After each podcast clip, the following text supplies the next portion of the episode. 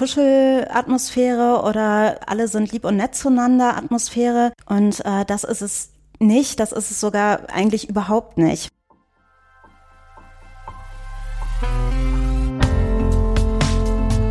Next Level Team Design. Teamarbeit neu gestalten.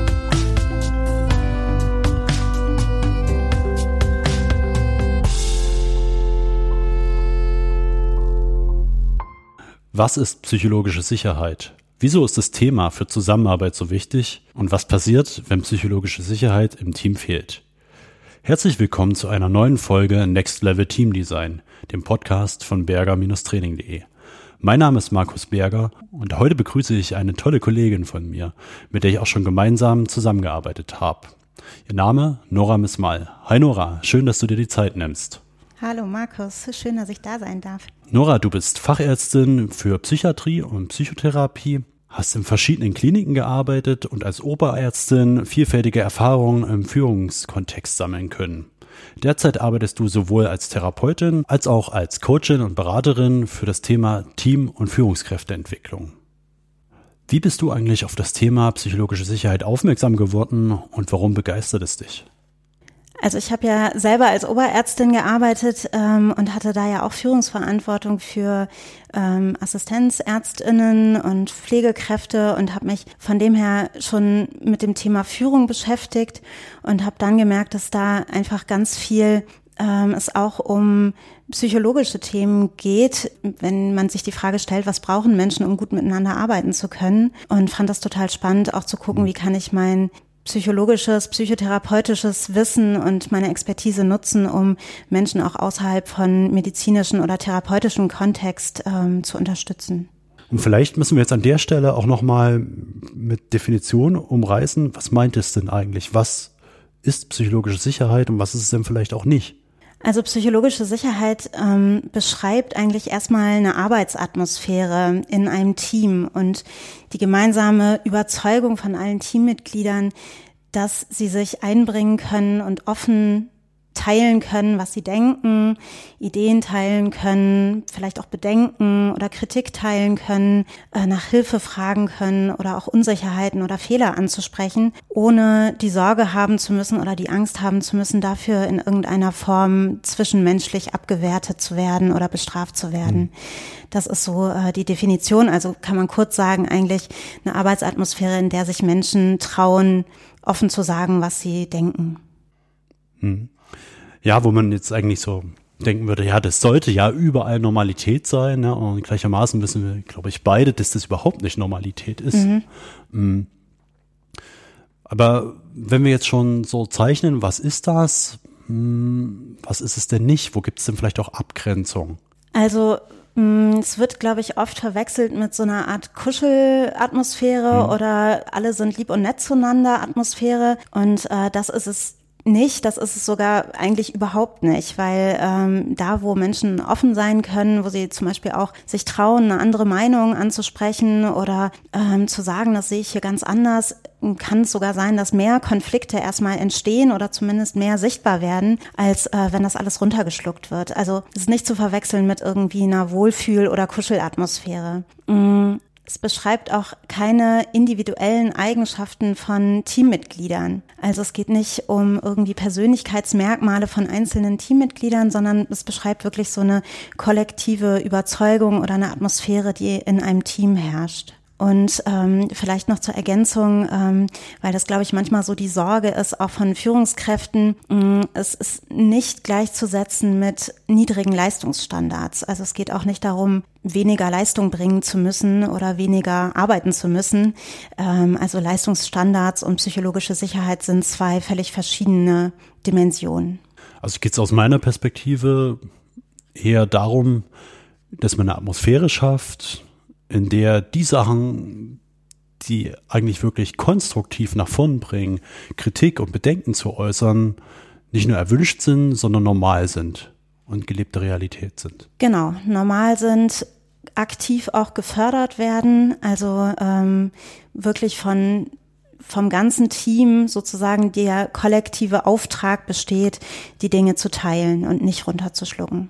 Wenn man das jetzt mal ein bisschen weiterspinnt, was passiert denn eigentlich oder was kann passieren, wenn das Thema eben nicht da ist? Ähm, vielleicht kannst du, um das mal ein bisschen zu illustrieren, auch mal ein Beispiel nennen. Mhm. Also zum einen ist da, glaube ich, wichtig nochmal zu sagen, dass das wirklich ein wissenschaftlich total gut untersuchtes Thema ist. Also das ist jetzt nichts, was ich mir überlegt habe, sondern das ist äh, insgesamt ein Thema, was schon seit den 60er Jahren intensiv auch von renommierten Wissenschaftlern und Wissenschaftlerinnen unter verschiedenen Aspekten untersucht wird. Zum Beispiel unter dem Aspekt, was macht psychologische Sicherheit mit dem Thema Engagement oder Beteiligung von Mitarbeitern mhm. oder auch äh, zum Thema Lernen. Und für all diese Teilbereiche, die ja wichtig sind für die Effektivität von Zusammenarbeit, spielt psychologische Sicherheit eine ganz wichtige Rolle. Und dann finde ich es auch wichtig, sich nochmal bewusst zu machen, ähm, du hattest ja eben schon gesagt, das sollte ja überall herrschen. Und ich glaube, das würde jeder so sehen. Also würde ja jetzt niemand sagen, ich bin dagegen, dass äh, psychologische Sicherheit in unserem Team herrscht. Und trotzdem ist es nichts, was sich automatisch ergibt oder so von alleine einstellt, sondern es ist eben wirklich wichtig, da aktiv was für zu tun und nicht zu erwarten, dass nur die Überzeugung, dass das so sein sollte, ausreicht. Ja, ich glaube, das ist nochmal ein ganz wichtiger Punkt. Ne? Also, mhm. dass das eben nicht vom Himmel fällt, sondern dass da wahrscheinlich viel Arbeit dazu gehört. Genau, und eben auch, glaube ich, an der Stelle es wichtig ist, nochmal zu reflektieren. Und da kommt vielleicht auch so mein therapeutischer Background mit rein, dass wir ja alle auch bestimmte Glaubenssätze so mit uns rumschleppen. Und Glaubenssätze sind so Grundüberzeugungen zu bestimmten Themen, die oft schon in der Kindheit entstanden sind oder in der Jugendzeit und die wir so manchmal bewusst, manchmal aber eben auch sehr unbewusst äh, so mit uns mitschleppen. Und wenn man da nochmal ähm, schaut, was Menschen für Glaubenssätze oder für Grundüberzeugungen zum Thema Arbeit oder zum Thema auch zwischenmenschliche Beziehungen haben, sind das, glaube ich, oft so Grundannahmen wie ich muss kompetent sein, ich darf keine Fehler machen oder auch ich muss, will von allen geliebt oder gemocht werden, ich will unkompliziert sein. Und das sind genau solche Glaubenssätze, die ja auch Handlungsimpulse beinhalten, die vielleicht uns im Wege stehen, automatisch so offen zu sein mhm. und vielleicht zu äußern, ähm, ich sehe hier irgendwas ganz anders als mein Kollege oder ich habe hier einen Fehler gemacht oder ich kann vielleicht was nicht, ich brauche hier Unterstützung. Also äh, das ist, glaube ich, wichtig ähm, und auch ja, deswegen ist, glaube ich, wichtig, wirklich sich aktiv damit auseinanderzusetzen und wirklich bewusst was dafür zu tun, dass psychologische Sicherheit entsteht und nicht darauf zu warten, dass das von alleine passiert. Du hast ja gefragt, was ähm, was das Problem dabei ist, wenn psychologische Sicherheit nicht herrscht. Und ähm, es sind eigentlich vielerlei ähm, Probleme, die daraus resultieren können. Zum einen wenn Fehler nicht offen kommuniziert werden, werden sie im Zweifelsfall sehr spät erst erkannt und auch behoben werden können. Also ähm, wenn Fehler lange unentdeckt bleiben, weil man vielleicht sich nicht traut, äh, offen anzusprechen, mir ist hier ein Fehler passiert und hofft, dass er irgendwie nicht auffällt, äh, wird es im Zweifelsfall sehr viel mehr Aufwand oder Kosten, je nach Kontext, erfordern, um äh, den Fehler vielleicht zu korrigieren, wenn es überhaupt noch möglich ist. Zum anderen ist es, glaube ich, wichtig, sich bewusst zu machen, dass einfach Potenzial auf der Strecke bleibt. Also wenn Mitarbeitende sich nicht trauen, ihre Ideen zu teilen, weil sie vielleicht Angst haben, dafür schräg angeguckt zu werden oder vielleicht hat, hat jemand eine gute Idee, aber weiß noch nicht hundertprozentig, ob sie funktioniert und teilt die im Zweifelsfall dann nicht, dann bleibt einfach Potenzial für Entwicklung, für Kreativität und auch für Innovation auf der Strecke. Im Vorgespräch hattest du mir ein recht interessantes Beispiel genannt, ähm, das dir auch, oder was du selber mal mit beobachten konntest, so, was vielleicht auch so plakativ ist, was passiert, wenn das Thema nicht da ist. Vielleicht magst du das jetzt auch nochmal teilen. Genau, also ich hatte ja schon erzählt, dass ich ursprünglich aus der Medizin komme und ähm, mir ist da so jetzt auch seitdem ich mich so intensiv mit dem Thema psychologische Sicherheit beschäftige, ähm, so eine Erinnerung nochmal so in den Kopf gekommen, äh, die vor vielen Jahren stattgefunden hat. Und zwar war ich da junge Assistenzärztin auf einer Depressionsstation und einer Patientin wurde in der Visite ein Medikament verordnet, ein Antidepressivum. Und ähm, der Oberarzt hat das Medikament aufgeschrieben, damals noch handschriftlich in die Patientenakte. Und das äh, Medikament heißt Elontril. Und die zuständige Krankenschwester Krankenschwester konnte das nicht lesen, hat vielleicht in dem Moment auch nicht genau aufgepasst und ähm, hat im Nachhinein Elontril mit dem Blutdruckmedikament Ebrantil verwechselt. Also diese Patientin hat dann letztendlich ein Blutdruckmedikament bekommen statt eines Antidepressivums, was sie eigentlich bekommen sollte. Und sie hat aber gar keinen hohen Blutdruck. Und dann äh, hatte das natürlich wirklich negative Folgen. Die Patientin ist abgerauscht mit dem Blutdruck. Wir mussten sie dann auf die Überwachungsstation äh, verlegen. Die Patientin hat das gut überstanden. Es ist jetzt nichts weiter Schlimmes passiert, aber es ist natürlich trotzdem ein Schaden entstanden. Dadurch, dass diese Krankenschwester sich eben nicht getraut hat, in dem Moment zu sagen, ich habe jetzt vielleicht nicht aufgepasst in der Visite oder auch ich kann es nicht lesen, ich frage hier nochmal nach und ähm, hat sich eben das äh, nicht getraut, das offen nachzufragen. Und das finde ich so ein schönes Beispiel, was man, äh, woran man erkennt, was eben passieren kann oder welcher Schaden auch entstehen kann, wenn psychologische Sicherheit nicht gegeben ist. Da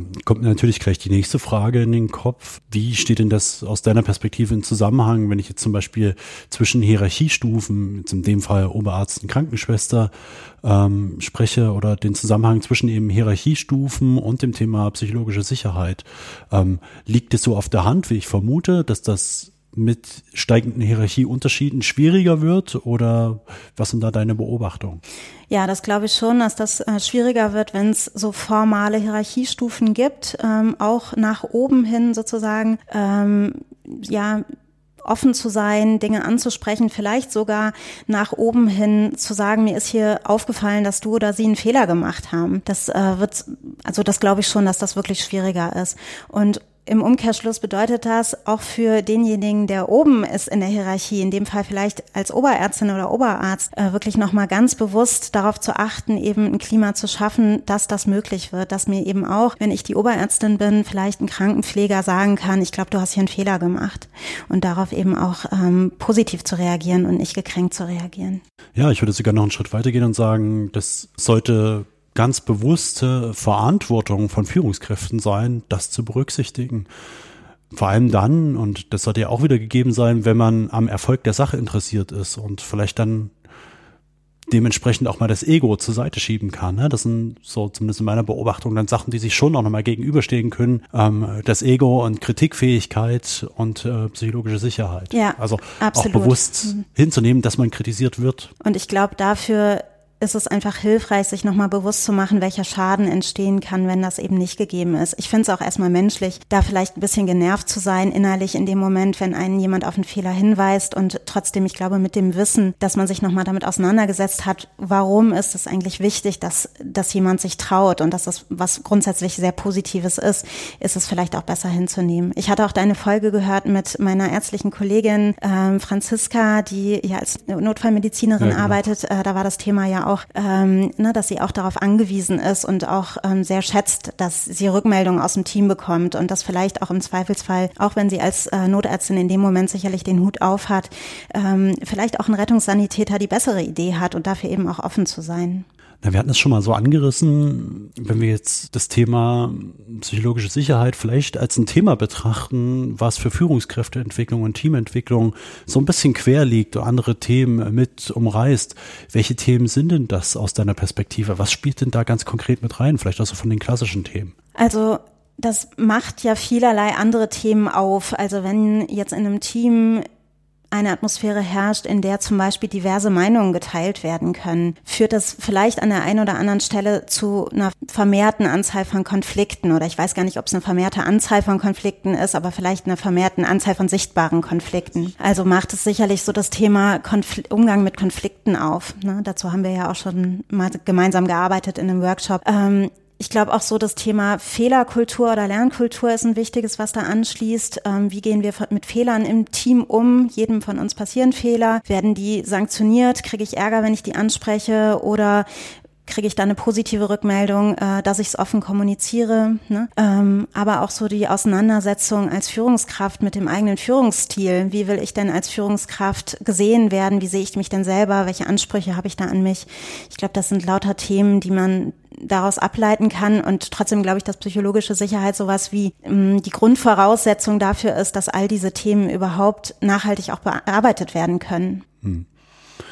Na, ich denke, dass es vor allen Dingen auch um Themen geht, die Feedback erfordern. Ne? Und genau darum geht es ja bei psychologischer Sicherheit. Zumindest wenn ich dich richtig verstehe, dass sich getraut wird, Feedback zu geben, auch wenn es in dem Fall unangenehm ist. Genau. Und ich glaube aber immer dann, wenn man den Wert von Feedback wirklich zu schätzen weiß und nicht nur auf ein Lob aus ist, dann wird einem auch klar, dass es das braucht. Und das für mich jetzt in dem Fall vielleicht auch nochmal so die Erkenntnis, dass es aber, dass man es eben nicht als Voraussetzung betrachten kann, dass es da ist, sondern dass es Arbeit braucht. Genau, also es braucht aktive Auseinandersetzung, aktive Gestaltung und psychologische Sicherheit ist nicht etwas, was man einmal herstellt im Team und dann ist es für immer da, sondern es braucht auch wirklich ein ständiges dran arbeiten. Und äh, das ist ja das, was ich auch in meiner Praxis tue, eben Organisationen oder Unternehmen dabei zu unterstützen, was kann ich denn wirklich aktiv tun als Unternehmen, als Führungskraft, aber auch als jeder einzelne Mitarbeiter oder Mitarbeiterin, um psychologische Sicherheit in meinem Team herzustellen oder eben auch zu pflegen. Du sagtest ja auch vorhin, dass das kein Thema ist, was du jetzt selbst gesetzt hast und dass es empirisch gut untersucht ist. Und ich glaube, ein bisschen Öffentlichkeit hat das Thema durch eine große Untersuchung von Google bekommen und auch durch das Buch, was damit, glaube ich, dann in Zusammenhang steht, aber das kannst du, glaube ich, besser sagen, von Amy Edmondson. Ja, genau, vielleicht kannst du einfach da nochmal das in die, in die Reihenfolge bringen. Genau, also ich hatte ja eben schon gesagt, dass verschiedene WissenschaftlerInnen sich mit dem Thema schon seit den 60er Jahren beschäftigen. Amy Edmondson ist ähm, Professorin an der Harvard University und beschäftigt sich mit dem äh, Thema psychologische Sicherheit vor allem unter dem Aspekt des Lernens und der Innovation. Also, dass psychologische Sicherheit wirklich ein Hauptwirkfaktor oder eine Grundvoraussetzung für Lernen und Weiterentwicklung und Innovation ist. Und dazu passt auch die Studie, die Google 2012 bis 2016 gemacht hat. Und zwar ähm, wurden da 180 internationale Teams von Google unter der Fragestellung untersucht, was unterscheidet denn eigentlich High-Performance-Teams von anderen Teams? Also was ist so ein Diskriminierungsmerkmal. Und da könnte man jetzt erstmal verschiedene Dinge sich vorstellen, dass es vielleicht mit Zusammensetzung der Teammitglieder zu tun hat, Expertise, fachlichem Hintergrund oder so. Und was aber tatsächlich rauskam, ist, dass gar nicht so sehr die individuellen Teammitglieder den Unterschied machen, sondern eher die Frage ist, wie arbeiten denn diese einzelnen Teammitglieder zusammen? Und das Haupt, der Hauptunterschied zwischen High-Performance-Teams und anderen Teams war tatsächlich das Vorhandensein von psychologischer Sicherheit. Also man kann wirklich sagen, dass psychologische Sicherheit für Performance und für Effektivität von Teamarbeit so eine Schlüsselqualifikation ist. Mm, man kann sich das so ein bisschen vorstellen wie bei einem Sportwagen. Es bringt eben nichts, einen Sportwagen mit noch wie viel PS zu haben, wenn die Handbremse angezogen ist. Und mhm. äh, psychologische Sicherheit ist so ein bisschen wie die Handbremse. Wenn man sich das Thema jetzt nochmal als solches anschaut, dann würde ich erstmal mutmaßen, dass das sicher überall eine Relevanz hat und gleichermaßen kann ich mir vorstellen, dass es Felder gibt, in dem die Relevanz noch höher gelagert ist als in anderen Feldern. Wie würdest du das denn beurteilen? Also erstmal ist psychologische Sicherheit völlig unabhängig von der Branche relevant, also unabhängig davon, ob wir uns jetzt in der Luftfahrt bewegen, in der Medizin oder auch in der Wirtschaft. Aber was man generell sagen kann, ist, dass je mehr Wissensarbeit gefragt ist, desto relevanter wird das Thema. Also vor allem, wenn wir irgendwie es mit komplexen Herausforderungen zu tun haben, wo es jetzt nicht eine einfache Lösung gibt ähm, und wenn es auch um Kreativität geht, weil umso wichtiger ist natürlich, dass Menschen ihre Ideen teilen und ihre Perspektiven teilen. Und wenn man da jetzt nochmal auch sich überlegt, was so die Herausforderungen der heutigen Arbeitswelt sind, äh, in der es darum geht, vielleicht mit einer Pandemie umzugehen oder mit einer Wirtschaftskrise umzugehen, vielleicht kreative Lösungen auch zu finden, desto wichtiger ist eben dieses Thema. Ja, also wie du schon sagtest, also Komplexität steigt in nahezu allen Bereichen und äh, genau damit wird höchstwahrscheinlich auch der Bedarf ähm, psychologische Sicherheit steigen. Zumindest wenn man den Anspruch hat, als Team gut zusammenzuarbeiten und vielleicht auch besser zu sein als andere und da einen Schritt weiter zu sein. Oder um es ganz pauschal zu sagen, um seine Potenziale überhaupt vollends nutzen zu können. Genau. Wenn man das jetzt nochmal alles in einigen wenigen Sätzen zusammenfassen will, was ist denn aus deiner Perspektive und mit deiner Expertise für das Thema psychologische Sicherheit denn wirklich wichtig?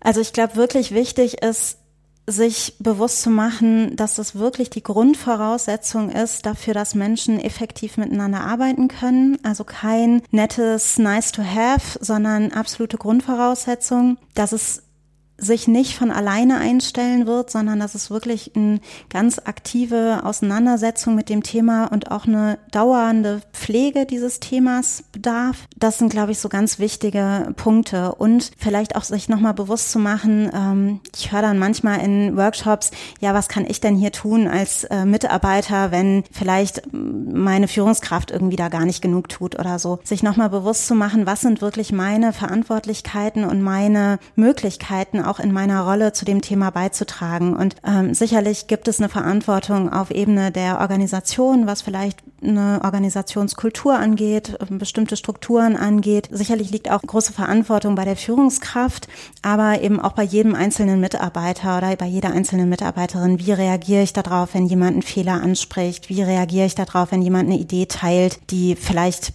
ich erstmal im ersten Moment nicht nachvollziehen kann oder wie offen bin ich auch mit meinen Dingen und äh, spreche sie aus, auch wenn es in mhm. dem Moment erstmal schwierig ist. Das wären so die Punkte, die ich ganz entscheidend finde. Ja, ist auch immer für mich gut und schön zusammengefasst. Nora, wenn man denn an dir dranbleiben will, mehr über dich erfahren will, wie macht man das am besten? Also gerne mich bei LinkedIn besuchen, Nora Missmal, oder auch auf meiner Homepage missmal-consulting.de.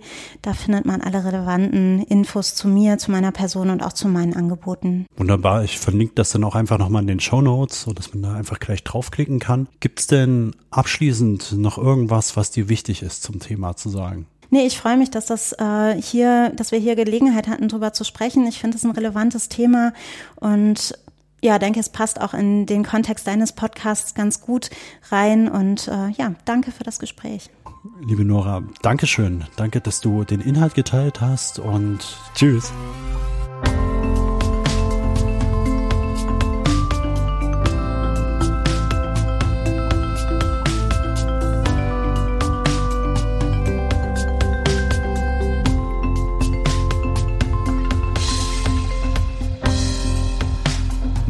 Next Level Team Design. Der Podcast, der Teams besser macht. Mehr auf www.berger-training.de